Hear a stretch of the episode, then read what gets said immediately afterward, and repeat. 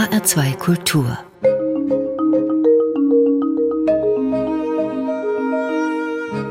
Hörbuchzeit Heute mit Dorothee Meyer-Karweg und Christiane Hillebrand und einer Hörbuchbesprechung von Marius Galler. Herzlich willkommen an diesem dritten Adventswochenende. Wir reisen heute mit dem Hörbuch von Shehan Karunatilaka in eine Welt der sieben Monde. Dann geht es um eine Schallplatte. Es ist ein satirisches Hörbuch von Philipp Lörsch, der hauptberuflich als erfolgreicher bildender Künstler arbeitet. Marius Galla stellt uns den neuen Roman von Navid Kermani vor, der als Hörbuch bei Argon erschienen ist, das Alphabet bis S. Und im Kinderhörbuch von Lotte Schweitzer geht es um einen Hund aus Transsilvanien, der sich höchst merkwürdig verhält. Zunächst aber zu Shehan Karunatilaka. Er wurde in Sri Lanka geboren, 1975. Er hat in Neuseeland studiert und in London, Amsterdam und Singapur gearbeitet. 2010 erschien sein preisgekrönter Debütroman Chinaman, The Legend of Pradip Matthew und 2022 sein Buch Die sieben Monde des Mali Almeida. Es wurde mit dem Booker-Preis ausgezeichnet und ist jetzt als Hörbuch im Verlag Jumbo erschienen. Dieser Titel, Dorothee Meyer-Karweg, Die sieben Monde, es klingt geheimnisvoll. In was für eine Welt entführt uns da Shehan Karunatilaka? Ja, in die Welt Sri Lankas, also dieser Inselnation südöstlich von Indien im Indischen Ozean. Der Roman spielt 1990 und damit mitten im Bürgerkrieg, also diesem bewaffneten Konflikt zwischen 1983 und 2009, in dem tamilische Separatisten für die Unabhängigkeit vom Inselstaat Sri Lanka kämpften. Und das war ja eine sehr brutale mhm. Zeit. Es gab Anschläge, Kämpfe, Morde. Und auch Zivilisten sind da zu Tode gekommen. Spielen diese historischen Gegebenheiten in diesem Roman eine Rolle? Ja, eine wichtige Rolle sogar. Titelheld Mali Almeida ist Kriegsfotograf, der verschiedene Auftraggeber hat und er arbeitet auch als sogenannter Fixer. Das heißt im Journalismus, dass er Auslandskorrespondenten bei deren Geschichten hilft. Das heißt, er vermittelt einheimische Protagonisten und führt auch zu Orten, an die Journalisten aus dem Ausland sonst nicht so leicht hinkommen. Das ist ja mitunter ein gut bezahlter Job, aber eben auch gefährlich in solchen Krisenregionen. Ja, genau. Gefährlich ist für ihn außerdem in Sri Lanka, dass er schwul ist. Das sollte man da nicht so öffentlich machen. Und offensichtlich hat er ein sehr gefährliches Leben geführt, denn unser Held, der Ich-Erzähler des Romans, ist tot. Der Roman beginnt damit, dass er etwas konsterniert über sein Ableben an einem Tresen einer Art himmlischer Behörde steht. Hinter dem Tresen eine Frau, die er kennt. Sie ist ebenfalls tot, wurde ermordet und Mali Almeida spricht sie an. Das muss ein Fehler sein. Ich esse kein Fleisch. Ich rauche höchstens fünf am Tag. Die Frau kommt dir so bekannt vor, wie ihr wahrscheinlich deine Lügen. Ein Augenblick lang scheint das Gedränge innezuhalten. Ein Augenblick lang ist es, als gäbe es nur dich. Ajo, ich habe jede Ausrede schon mal gehört. Keiner will rüber, nicht mal die Selbstmorde. Meinen Sie, ich wollte sterben? Meine Töchter waren acht und zehn, als die mich erschossen haben. Was soll man machen?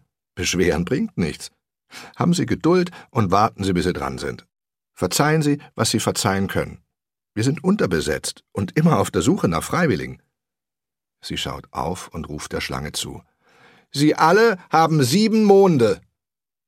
Was ist ein Mond? fragt ein Mädchen mit gebrochenem Genick. Sie hält Händchen mit einem Jungen, der Risse im Schädel hat. Sieben Monde heißt sieben Nächte, sieben Sonnenuntergänge. Eine Woche. Mehr als genug Zeit. Ja, und da hörten wir Hans Löw mit einem Ausschnitt aus Die sieben Monde des Mali Almeida von Shehan Karunat Ilaka. Also sieben Monde. Mali Almeida hat sieben Tage Zeit, um was zu tun ja, sieben Tage, um Dinge zu ordnen, bevor er dann ganz abdriftet ins Jenseits sozusagen. Und dabei geht es ihm vor allem darum, nochmal mit seiner besten Freundin Jakey und seinem Liebhaber Didi in Kontakt zu treten, ihnen nochmal seine Zuneigung klar zu machen, aber auch in irgendwie mitzuteilen, dass sie seine Fotos, die versteckt sind in einem Karton, veröffentlichen sollen. Brisante Fotos über den Bürgerkrieg sind das, die nicht nur Sri Lanka, sondern die Welt erschüttern erschüttern können. Das glaubt er jedenfalls. Aber er will auch die sieben Monde dazu nutzen, um überhaupt erstmal herauszubekommen, wie und warum er umgebracht wurde, denn daran kann er sich nicht erinnern. Vielleicht haben sie dich verschwinden lassen, weil du deine Arbeit zu gut gemacht hast. wie all die anderen Journalisten und Aktivisten in den letzten zehn Jahren. Vielleicht haben sie dich erledigt, weil du frech zu irgendwem warst, dessen Vater die falschen Leute kannte. Vielleicht hast du es selbst getan. Es wäre ja nicht dein erster Versuch gewesen. Alle Szenarien sind plausibel. Doch wie jeder Spieler weiß, ist der größte Killer in diesem gottlosen Universum der Zufall, der die Würfel schmeißt. Ödes, dummes, schlichtes Pech. Das, was uns allemal ereilt. Tja, in einem Land, das von einem Bürgerkrieg geschüttelt wird, in dem Todesschwadronen, Selbstmordattentäter und Auftragsmörder unterwegs sind, gibt es viele, die einem schwulen Kriegsfotografen nach dem Leben trachten. Also ein Roman geschrieben aus Sicht eines Toten, der versucht, mit den Lebenden in Kontakt zu treten, letzte Dinge zu erledigen und natürlich auch etwas über den eigenen Tod zu erfahren. Das klingt nach einer Mischung aus Fantasy-Roman und Krimi. Ja, das ist so. Es ist ein Roman voller wilder Bilder und Details, auch einem sehr drastischen Humor. Ein Roman, der oft, das muss man sagen, etwas überfordert, jedenfalls uns hier in Europa, also alle die, die sich nicht so mit den politischen, gesellschaftlichen und kulturellen Gegebenheiten Sri Lankas so genau auskennen. Und auch davor sei gewarnt, zart beseitigt darf man nicht sein, denn Shehan Karunatilaka ist schon sehr drastisch in der Beschreibung von Gewalt. Insgesamt ist es ein wirklich wilder Roman, der einen ziemlich durchschüttelt, wie bei so einer Achterbahnfahrt. Ja, und bei dieser Achterbahnfahrt, da hält uns Hans Löw eigentlich gut in der Spur. Ja, finde ich auch. Er geht so einerseits mit, also er spielt die Ironie und den Zynismus gut aus, aber er übertreibt nicht. Das heißt, er liest auch mit seiner ja, gewissen, so einem gewissen Stoizismus, einer gewissen Ruhe. Das muss er auch, denn der Inhalt des Romans wirbelt einen wirklich schon genug herum. Wem würden Sie den Roman, dieses Hörbuch empfehlen? Ja, das ist was für Menschen, die diese Kombination aus magischem Realismus und Kriminalfall schätzen und auch durch Filme wie die von Quentin Tarantino nicht verschreckt werden und eben für Leute, die sich für diese gesellschaftspolitische Situation Sri Lankas interessieren. Vielen Dank, Dorothee Meyer-Karweg. Wir sprachen über das Hörbuch Die sieben Monde des Mali Almeida von Shehan Karunatilaka, übersetzt von Hannes Meyer und gelesen von Hans Löw. Zwölf Stunden 30 Minuten Hörzeit zum Preis von 25 Euro und erschienen ist es im Verlag Jumbo. Wir kommen jetzt zu einem ganz ungewöhnlichen Hörbuch mit dem Titel Renteninformation 2022. Klingt ganz akademisch und das Hörbuch stammt von Philipp Lörsch. Philipp Lörsch wurde 1980 in Aachen geboren, zunächst bekannt durch seine unkonventionellen Zeichnungen. Da verwendet er eine ganz spezielle Technik. Er nimmt fein säuberlich imitierte Druckschriften, zum Beispiel aus Lexika, und arbeitet diese in Objekte wie Speckstein oder andere dreidimensionale Objekte ein. Er erhielt zahlreiche Preise und Stipendien, den Kunstpreis Berlin zum Beispiel für bildende Kunst, und er ist Mitinitiator der Ausstellungsreihe Drawing Wow. Dorothee Meyer-Karwig, das klingt ja erstmal nach einem sehr erfolgreichen Künstler. Ja, ist er auch. Und Erfolg verbindet man ja hierzulande dann auch gleich mit gutem Einkommen. Aber weit gefehlt. Das sieht man dann an Philipp Lörs Renteninformation 2022, die er hier vertont hat. Und die zeigt, wie prekär diese Künstlerexistenz ist. Eine vertonte Renteninformation. Wie muss man sich das vorstellen? Ja, er hat den Text dieser Renteninformation, die bekommen wir ja alle immer mal wieder zugeschickt, einlesen lassen von Johannes Steck, einem sehr bekannten Hörbuchinterpreten, der beispielsweise Bücher von Simon Beckett oder Ken Follett eingelesen hat. Ja, damit ist er ja eigentlich vor allem im Thriller-Bereich unterwegs. Ja, und äh, Johannes Steck muss sich jetzt über diese furchtbar bürokratische Mixtur aus alphabetischem und numerischem hermachen. Er muss sich gefühlt haben, als müsse er das berühmte Telefonbuch vorlesen. Und Johannes Steck beginnt dann auch etwas vorsichtig tastend, nachdenklich mit dem Verlesen der Angaben zum Adressaten, so mit Rentenversicherungsnummer, Adresse und so weiter und steigert sich dann aber schnell emotional. Sehr geehrter Herr Lörsch, in dieser Renteninformation haben wir die für Sie vom 1.9.1999 bis zum 31.12.2021 gespeicherten Daten und das geltende Rentenrecht berücksichtigt. Ihre Regelaltersrente würde am 1.4.2047 beginnen. Änderungen in ihren persönlichen Verhältnissen und gesetzliche Änderungen können sich auf ihre zu erwartende Rente auswirken. Bitte beachten Sie, dass von der Rente auch Kranken- und Pflegeversicherungsbeiträge sowie gegebenenfalls Steuern zu zahlen sind. Auf der Rückseite finden Sie zudem wichtige Erläuterungen und zusätzliche Informationen. Rente wegen voller Erwerbsminderung. Wären Sie heute wegen gesundheitlicher Einschränkungen voll erwerbsgemindert, bekämen Sie von uns eine monatliche Rente von 240,62 Euro. Höhe Ihrer künftigen Regelaltersrente. Ihre bislang erreichte Rentenanwartschaft entspräche nach heutigem Stand einer monatlichen Rente von 135 Euro und 46 Cent. Sollten bis zum Rentenbeginn Beiträge wie im Durchschnitt der letzten fünf Kalenderjahre gezahlt werden, bekämen Sie ohne Berücksichtigung von Rentenanpassungen von uns eine monatliche Rente von 320,58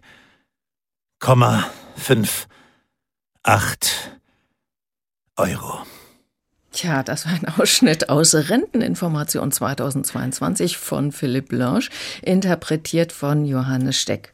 Ja, und weiter geht es in einer Mischung aus so bürokratischer Nüchternheit und Drohkulisse.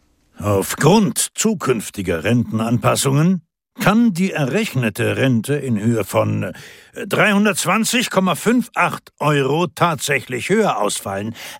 Allerdings können auch wir die Entwicklung nicht vorhersehen. Deshalb haben wir, äh, ohne Berücksichtigung des Kaufkraftverlustes, äh, zwei mögliche Varianten für Sie gerechnet. Beträgt der jährliche Anpassungssatz ein Prozent? Äh, so ergebe sich eine monatliche Rente von etwa 400 Euro. Bei einem jährlichen Anpassungssatz von 2% ergebe sich eine hm?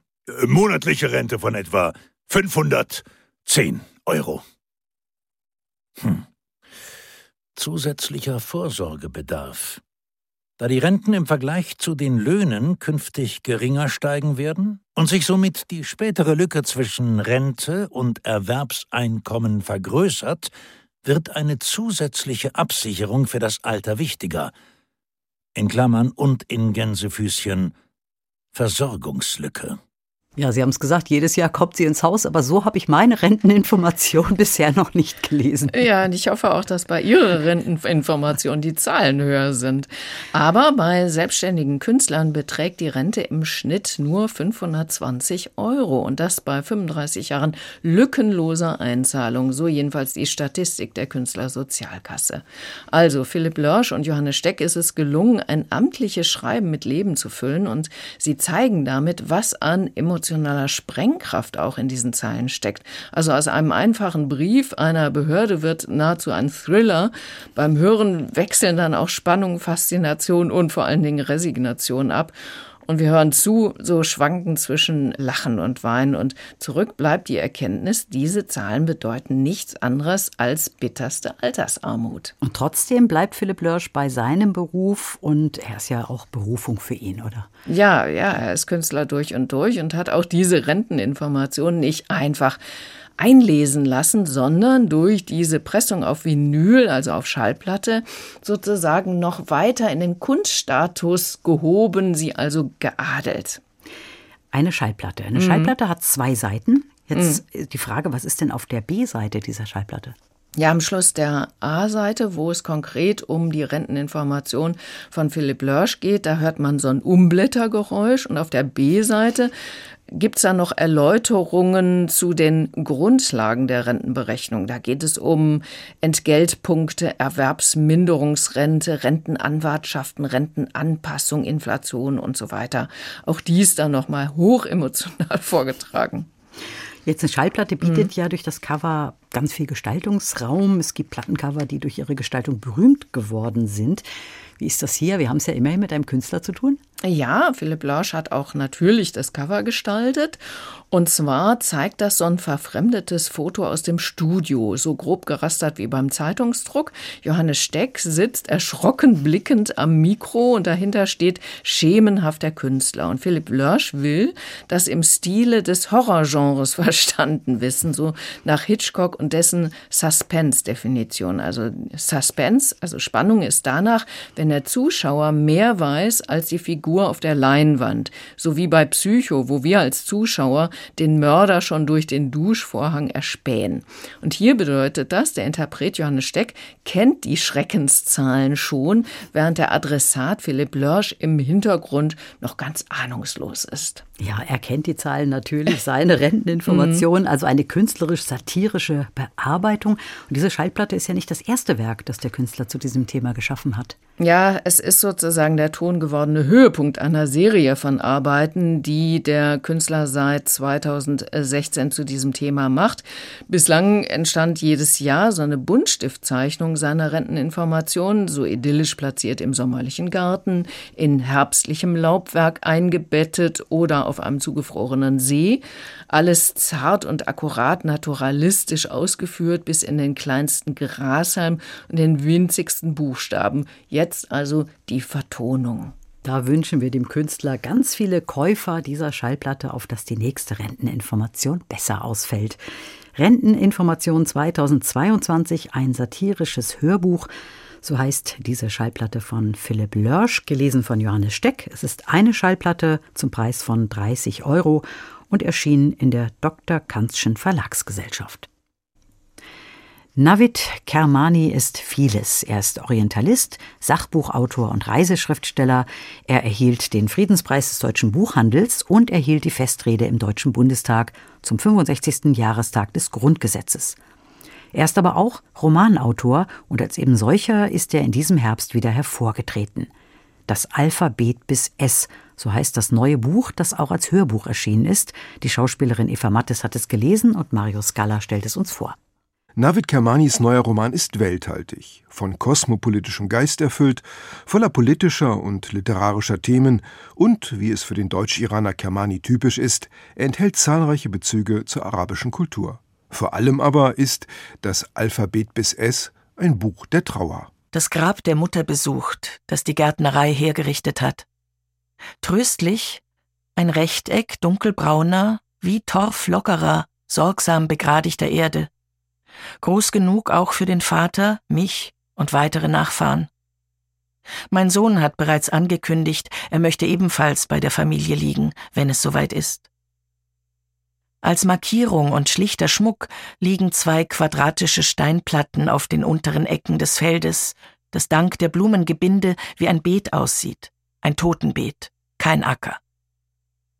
Im oberen Viertel, sehr auffällig, weil quer Richtung Mekka, statt rechtwinklig wie die Grabsteine ringsum, ist die Erde wie zu einem Sarg aufgeschüttet und mit weiteren Kränzen bedeckt, die nach zwei Wochen noch nicht vollends verblüht sind. Eine Holztafel mit arabischer Basmalah, auch das fremd unter den Deutschen, und dem verkehrt herumgeschriebenen Namen, Nachname zuerst, weil der schiitische Bestatter nicht acht gegeben hat. Der Tod der Mutter, die Gebrechlichkeit des Vaters ziehen sich als Leitmotive durch den Roman. Dazwischen gibt es Reisen in den Iran oder nach Ägypten, Reflexionen über politische Entwicklungen und Rückblenden in die Zeit, als die Mutter noch lebte. Im Laufe des Romans entwickelt sich ein Beziehungsgeflecht innerhalb einer Familie, die sich zwischen den Stühlen, zwischen arabischer und deutscher Kultur befindet. Insofern ist das Alphabet bis S ein Familienroman. Die Hörerinnen und Hörer erfahren aber auch, dass in Kairo eine starke Klassenteilung herrscht und zum Beispiel die Reichen auf Autostraßen unterwegs sind, die in einigen Metern Höhe gebaut wurden, damit sie nicht auf ebener Erde sich mit dem einfachen Volk vermischen müssen. Und es ist einiges zu erfahren über den Gemeinschafts- und Familiensinn in der arabischen Kultur, wenn nach dem Tod der Mutter etwa eine Familienreise in den Iran führt. Kermanis Roman ist also auch ein Reiseessay und er ist noch einiges mehr. ein Buch über Literatur etwa, denn die Hauptfigur hat eine große Zahl ungelesener Bücher zu Hause stehen, beginnt entschlossen bei A und ist am Ende des Buches bei S angekommen. Die Form nun, die das alles zusammenhält, ist das Tagebuch. Das Tagebuch ohne Datum, das ich mir vorgestellt habe, soll nicht um mich gehen, soll mich gar nicht erwähnen. Es soll ausschließlich notieren, was zwei Augen sehen, die zugegeben nun einmal meine eigenen sind, oder zwei Ohren hören. Allein selbst eine Chronistin, eine Berichterstatterin, eine Zeugin hat ein Gemüt, und an Tagen wie heute bin ich nicht imstande, einen Eindruck festzuhalten, der mir wichtig ist. Mir fallen die Augen zu, sobald ich mich endlich an den Schreibtisch setze, und lege ich mich ins Bett, vertreiben die Sorgen den Schlaf. Die Hauptfigur ist eine Frau. Deshalb ist es nur konsequent, dass die bekannte Schauspielerin Eva Mattes eine ungekürzte Hörfassung des knapp 600 Seiten dicken Romans gelesen hat. Sie hat verstanden, dass es sich zwar um ein Tagebuch handelt, aber eben nicht um eines, das introvertiert oder ich-zentriert Seelenkunde betreibt. Eva Mattes liest zügig und sachlich, nicht gefühlig oder zergrübelt. Sie legt ein gutes Tempo vor. Schließlich ist einiges an Welt abzuhandeln. Die Augen dieser Tagebuchschreiberin, einer Frau ohne Namen von etwa 50 Jahren, sind nach draußen gerichtet. Und so liest Eva Mattes eher wie eine Reisebegleiterin, die lieber ausführlich von interessanten Sehenswürdigkeiten erzählt, als sich den letzten Seelenregungen oder Intimitäten ihrer Protagonistin zu widmen. Die Pausen sind nicht sehr lang, die Diktion ist flüssig. Man lässt sich von ihr gerne durch die Welt führen, respektive das, was die namenlose Hauptfigur in diesen etwas mehr als zwölf Monaten so alles schafft. Das Abstoßendste an Lissabon ist ausgerechnet die Statue von Fernando Pessoa. Auf einer Bank vor seinem Lieblingscafé, das zu herausgeputzt ist, als dass ein Einheimischer es noch besuchen würde, so schmal und verlorenen Blickes, den Kopf auf den Ellbogen gestützt und neben ihm ein Sitzplatz, auf dem die Touristen oder andere Spaßvögel für Selfies posieren, den freien Arm um den Dichter gelegt. So viel wissen Sie vielleicht gerade, dass er ein Dichter und sehr portugiesisch, also irgendwie melancholisch war, aber kaum, was er geschrieben, nicht eine Zeile oder wenn, dann aus dem Reiseführer. So stelle ich's mir in meiner schon notorischen Borniertheit vor. Denn wer je ein Buch von Pessoa gelesen hat, setzt sich nicht neben ihn mit einem Eis oder einem Bier und schneidet Grimassen, umarmt ihn oder reckt zwei Finger zum V, als hätte er ihn besiegt. Die Tagebuchschreiberin ist etwa so alt wie Kermani. Sie wohnt wie er in Köln, allerdings nicht im Bahnhofsviertel wie der Autor, sondern etwas entfernt davon. Sie ist Orientalistin, bekommt oft Anfragen von der Presse und darf für renommierte Medien auf Reisen gehen, um darüber zu schreiben. Das heißt, ihr Leben ist dem von Kermani sehr nahe. Einmal heißt es, die Tagebuchschreiberin habe von Rafik Shami ein Buch geschenkt bekommen. Woher sie ihn kennt, wird nicht gesagt. Dass Kermani ihn kennt, wird hingegen sofort geglaubt. Im gedruckten Buch dürfte es oft schwer sein zu vergessen, dass nicht der Autor spricht, sondern eine weibliche Figur. Aber dank der Stimme von Eva Mattes ist es beim Hörbuch ungleich leichter. Aus Das Alphabet bis S spricht ein aufgeklärtes, ungeheuer neugieriges Weltbürgertum. Man möchte sich sofort auf Reisen begeben und nach einem Jahr auch mit einem so dicken Buch zurückkommen. Mario Scala über das Hörbuch Das Alphabet bis S von Navid Kermani, gelesen von Eva Mattes. Es sind drei MP3-CDs, 33 Stunden Laufzeit zum Preis von 38 Euro, erschienen im Verlag Argon Edition.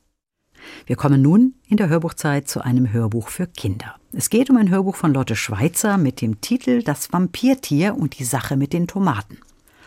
Lotte Schweizer hatte zunächst einen Bürojob, der sie aber nicht ausgefüllt hat.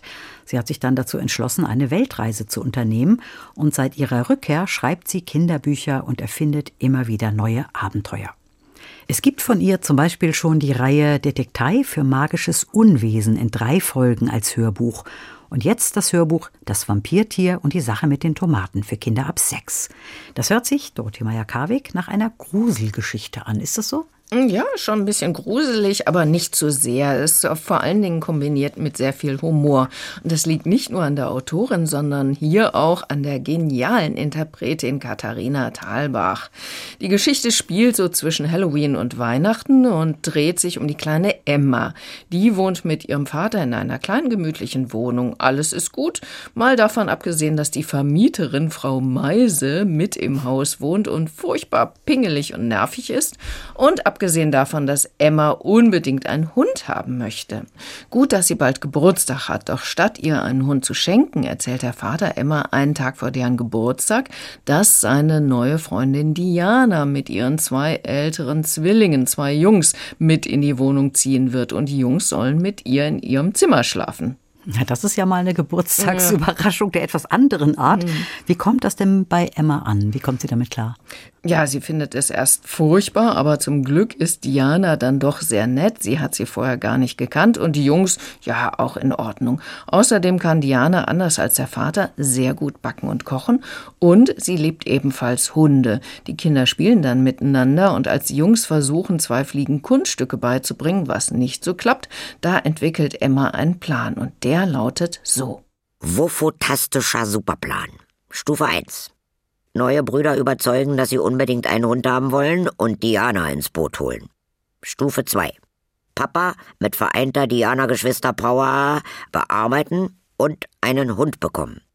Stufe 3. Da Stufe 2 vielleicht, wahrscheinlich, ganz sicher scheitern wird. Erpressung. Stufe 3 war noch nicht ganz ausgereift, aber das eilte ja nicht. Jetzt war erstmal Stufe 1 an der Reihe. Wisst ihr, wem man richtig gute Kunststücke beibringen könnte? Hummeln vielleicht? überlegte Paul. Einem Hund, rief Emma. Stellt euch vor, wir hätten einen.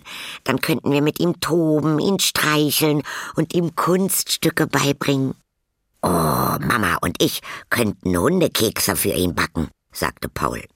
Der wäre sicher gelehriger als die Miniaturdrachen, sagte Lenny. Und wenn ich ihn verkleide, sieht er richtig gefährlich aus. Emma nickte. Ich habe mal einen Hund gesehen, der als Riesenspinne verkleidet war. Lennys Augen leuchteten. Sollen wir mal fragen, ob wir einen haben dürfen? Emma grinste in sich hinein. Das war ja noch leichter als gedacht. Die Jungs waren also schon mal an Bord. Ja, geschickt gehen die drei Kinder dann zu Werke und finden Indiana eine Fürsprecherin. Da kann Papa dann auch nicht mehr Nein sagen. Ja, und so ein Hund kann ja auch den Familienzusammenhalt stärken. Eben, aber es muss unbedingt einer aus dem Tierheim sein. Im Internet werden sie dann fündig. Aus Rumänien, besser Transsilvanien, wird ein Straßenhund angeboten. Sie schreiben sofort, dass sie genau diesen Hund wollen. Die Übergabe ist dann etwas sag mal merkwürdig. Der Hund kommt nämlich nachts an und wird in einer kleinen schwarzen sechseckigen Kiste mit goldenen Griffen dran im Garten abgestellt und die Überbringerin fährt dann sofort weg. Das Wesen war schwarzbraun. Es hatte ein kleines Gesicht mit Kulleraugen und war von oben bis unten mit einem flauschigen Fell bedeckt. Ist das ein Pudel? fragte Lenny. Nein, dachte Emma, ein Pudel konnte das nicht sein. Dafür waren die Ohren viel zu groß. Wie zwei Fledermausohren saßen sie auf seinem Kopf. Eins schnurgerade nach oben gerichtet, das andere umgeklappt. Vielleicht sahen die Ohren aber auch nur so riesig aus, weil der Rest so klein war. Emma war ein bisschen enttäuscht. Das Ding war kaum höher als ein Taschenbuch. Sie hatte sich doch einen Hund gewünscht und kein Meerschwein. Bäh, machte das Wesen jetzt. Das wurde ja immer besser. Nun bellte dieser komische Hund nicht mal, sondern blökte wie ein Schaf. Sein puscheliger Schwanz wedelte hin und her. Ob sie ihn mal streicheln sollte, überlegte Emma. Vorsichtig streckte sie die Hand nach ihm aus. Das kleine Kerlchen schob zaghaft seine Schnauze vor und schnupperte. Erst jetzt fielen ihr die Eckzähne auf.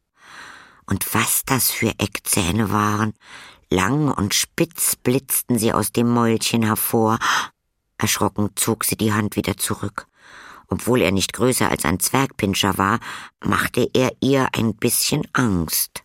Das klingt aber nach keinem so guten Start mit dem neuen Hund. Ja, aber Emmas Angst legt sich dann, nachdem der kleine Hund nachts auf ihren Bauch liegt und sich kraulen lässt.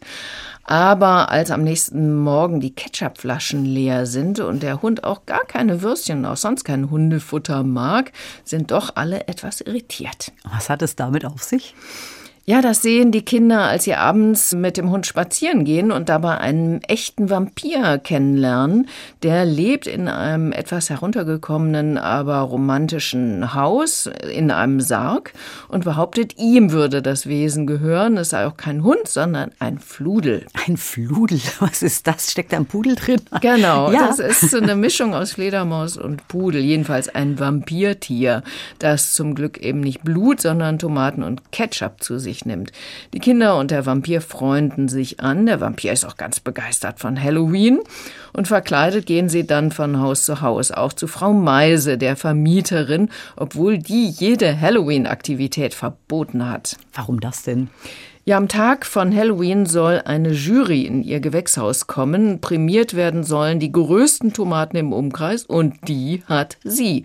Und da will sie nicht durch so Halloween-Kinder und so weiter gestört werden. Ja, Tomaten sind rot und die mhm. dürften ja dann durch den Fludel auch ein wenig in Gefahr sein. Ja, in der Tat. Es gibt dann noch sehr viele Turbulenzen. Aber wie dann alles gut ausgeht, zumindest für Emma und ihre neue Familie, also richtig gut. Und ziemlich schlecht für Frau Meise. Das wird hier mit vielen sehr lustigen Einfällen beschrieben und endet mit einem schönen und gemütlichen Weihnachtsfest. Jetzt haben wir ja in den Tonbeispielen die unverwechselbare Stimme von Katharina Thalbach gehört.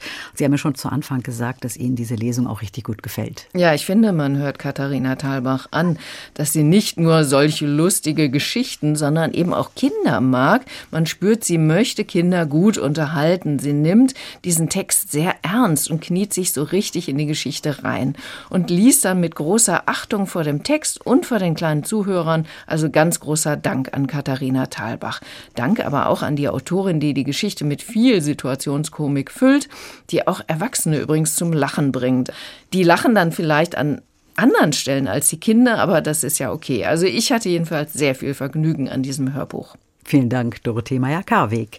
Das Vampirtier und die Sache mit den Tomaten, so heißt das Hörbuch von Lotte Schweizer, gelesen von Katharina Thalbach, Zwei CDs, zweieinhalb Stunden Hörzeit zum Preis von 14 Euro und empfohlen ist dieses Hörbuch für alle ab sechs Jahren erschienen im Verlag DAV. damit geht die Hörbuchzeit zu Ende. Es verabschieden sich Dorothee Meyer-Karweg und Christiane Hillebrand.